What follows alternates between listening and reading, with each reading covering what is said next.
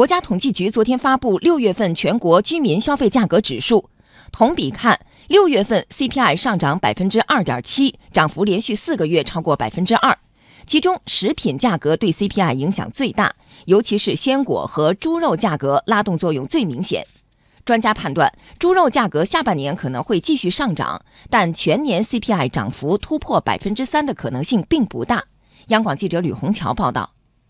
六月份。全国居民消费价格同比上涨百分之二点七，其中城市和农村涨幅都是百分之二点七。具体来看，食品价格上涨百分之八点三，非食品价格上涨百分之一点四，消费品价格上涨百分之三点二，服务价格上涨百分之一点八。国务院参事室特约研究员姚景元说，食品价格对六月份 CPI 的拉动幅度最大，而且这个幅度近年来在非消费旺季并不多见。因为食品的这一块的话呢，上涨它对整个六月份 CPI 上涨贡献率啊，接近百分之七十了。其实正常的话呢，整个食品这个因素啊，现在在我们恩格尔系数呢已经下降到百分之二十多了，应当也就是接近三分之一左右，它这个权重。在食品中，鲜果价格上涨百分之四十二点七，影响 CPI 上涨约零点七一个百分点；猪肉价格上涨百分之二十一点一。影响 CPI 上涨约零点四五个百分点，这两者是最大的拉动因素。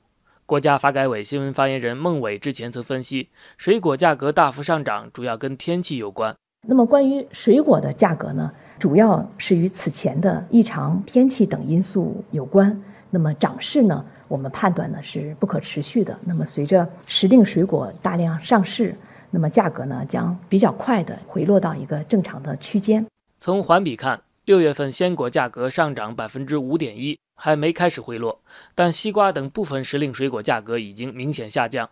而对于猪肉价格上涨，农业农村部也已经开始采取一系列措施，加快稳定和恢复生猪生产。农业农村部副部长于康震对超范围划定禁养区、随意扩大禁养限养范围等问题，要限期整改，不得层层加码禁运限运，设置行政壁垒。不过，中国农科院农业信息研究所副研究员朱增勇注意到，五月份代表生猪产能的能繁母猪存栏量同比大幅减少百分之二十三点九，这是近二十年来最大幅度的下降。他预计下半年猪肉价格还可能出现快速上涨。我觉得下半年供需偏紧的局面应该比上半年更加明显，也就是说，下半年猪肉价格还可能出现这种阶段性的快速上涨。它一定程度上也会对于猪肉的消费产生一定的抑制作用，就说猪肉消费在整个食品消费结构中占的比重可能会有所下滑。国家统计局同时还公布了工业生产者出厂价格指数，六月份 PPI 环比由涨转降，同比由涨转平。继续来听报道。